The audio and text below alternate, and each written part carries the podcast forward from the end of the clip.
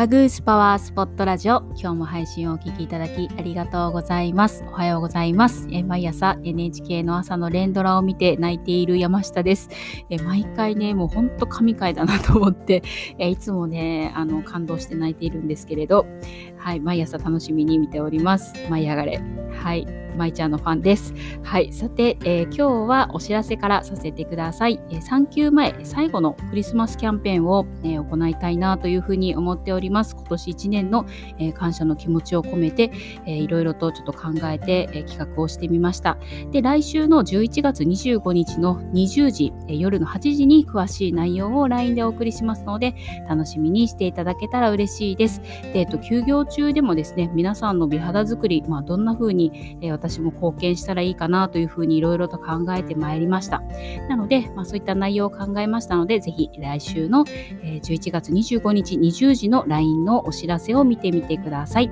はい。では今日の本題で、えー、秋から冬へということで季節の変わり目マスクの、えー、マスクによってのねマスク荒れどうしたらいい？ということでお届けをしていきたいなというふうに思っています。で秋から冬に変わりゆく時期まあ暦の上ではもう立冬も過ぎましたので冬にはなるんですけれど、まあ、朝晩と日中の気温差も激しい時期、まあ、お体はもちろんのことお肌もこのような急な変化に、えー、ついていけずに不調を起こしやすい時です、えお肌の調子はいかがでしょうか？で、えー、朝晩、まあ、随分寒くなってきたことに伴って最近多くなってきたお悩みが、えー、やっぱりマスクをすることによって、まあ、頬から特にお口周り部分ですね頬下からお口周り部分の乾燥が気になり始めたよっていうお声です。でマスクは、まあ、日常的に欠かすことのできないものというふうに、えー、なりましたけれどそれが原因でお肌トラブルに悩む方っていうのも、えー、たくさん増えてきました。であの、まあ、なんとか軽減できないものだろうかとか、えー、あとはこれから冬を迎えるのに、まあ、今のままでいくともう本当に寒くなった冬はどうなるの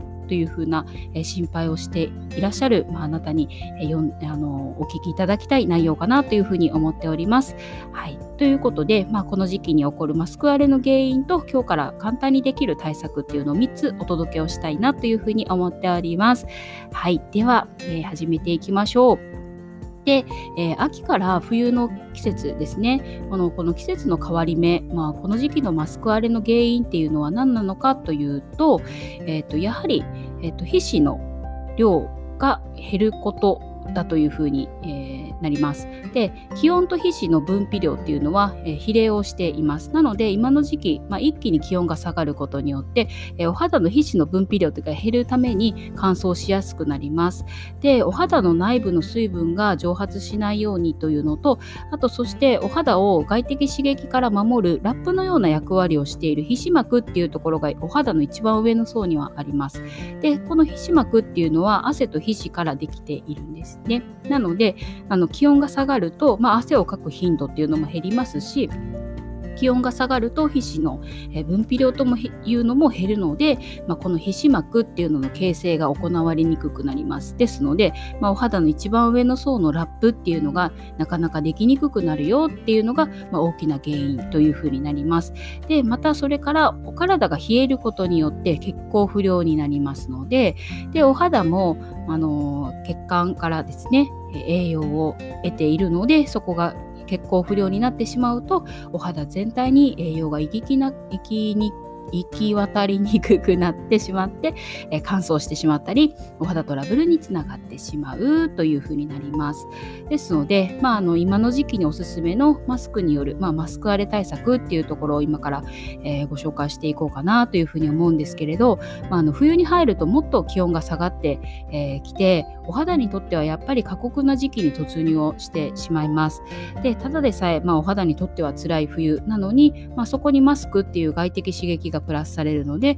もう本当にしっかりお手入れをしていってお肌を守ってあげる必要っていうのがあります。で、えー、乾燥からやっぱり小じわとかあの、まあ、厄介なのは乾燥からやはり敏感肌っていうとこですねが一番まああの厄介かなというふうに思うんですけれどあとはもう乾燥からニキビというふうな感じで、まあ、あらゆるお肌トトラブルの原因になりますのであのとにかくお肌が乾燥しないためにお肌本来の機能が果たせるように日頃のケアっていうので後押しをしてあげげてください。はい、ということで具体的なおすすめのケア方法を今から3つご紹介をしていきたいというふうに思います。えまず1つ目、秋冬のマスク荒れ対策、その1が落としすぎないです。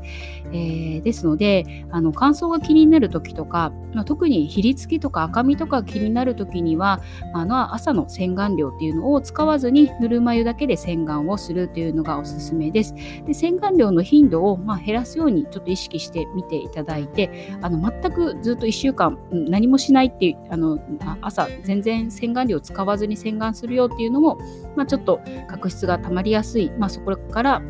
お肌トラブルにつながる原因っていうふうにもなるので、まあ、洗顔料の頻度っていうのを1週間でった時に、まあ、今まで毎日してたのだったら、えー、週に2日3日っていうふうに頻度を減らしてみるとかいうふうなことをやってみられるのがおすすめです。でまた洗顔料の見直しっていうのもおすすめです。はい、でそれから、えっとまあ、夜のクレンジング洗顔でとにかく、まあ、ちゃんときちんとメイクの汚れとかその日の皮脂の汚れっていうのを、えー、きちんと落とすことができていたら、まあ、朝の洗顔っていうのはあのお肌が、まあ、特に敏感になっている時には、まあ、洗顔料を使わなくても大丈夫です。はい、で、えっと、皮脂は、まあ、実は天然の殺菌成分でもあります。なので、まあ、皮脂を落としすぎることによってお肌の防御機能まで失ってしまうとお肌は様々な細菌と戦えなくなってしまって、えー、アクレ菌があの繁殖しやすい環境になってしまったりとかいう風な感じになるのであのクレンジングそれから洗顔で落としすぎることのないように気をつけてあげてください。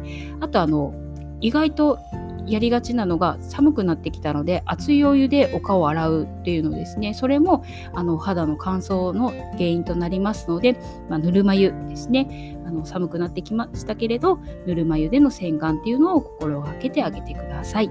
はい、でそれから秋冬のマスク荒れ対策その2が油分を補うです、えー、守りに入るということなんですけれど、まあ、保湿ジェルという水溶性のものよりもできれば今からの時期は保湿クリームなどの油分の、えー、少し多いものっていうのを使うようにするのがおすすめです。というのも、まあ、私たちのお肌には油分が必要だからです。でお肌が乾燥しないように、まあ、そして外的刺激からお肌を守ってくれる、えー、先ほどもお伝えしました皮脂膜っていうのは汗と皮脂でできています。なのでこれからの時期には、えーと、皮脂があの出にくくなるので多少油分を含むもので人工的にこの皮脂膜っていうのを補ってあげるケアっていうのがとっても大切になってきます。でしっかりお化粧水を重ね付けした後に保湿クリームで、えー、お肌の内部の水分をとどめるようにしっかりお手入れをしてあげてください。で特に、えー、目元っていうのは皮脂腺が少ない部分になりますので乾燥小じわを感じやすい部分かというふうに思います。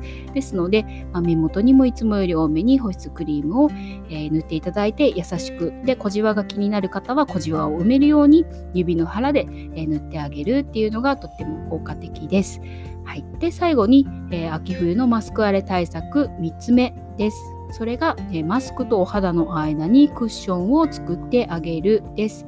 えー、特にですね朝やっていただきたいのが、え頬から下っていうののあのマスクが擦れる部分ですねっていうのは特に保湿クリームをしっかり重ね付けをしてあげるっていうことです。であと日焼け止めそれから、えファンデーションなどもあとルースパウダーとかですね、えお粉っていうのも塗っていただけたらというふうに思います。というのが、えお肌とマスクの間にえ保湿クリームを塗り重ねて、え日焼け止め、えファンデーションっていう風にしていただくことでお肌とマスクとの間にクッションを作ってあげることになるためにあのマスクが直接お肌に触れることがなくなって、えー、その摩擦によってお肌の刺激っていうのを、え、軽減するっていうことができます。ということで、まあ、守り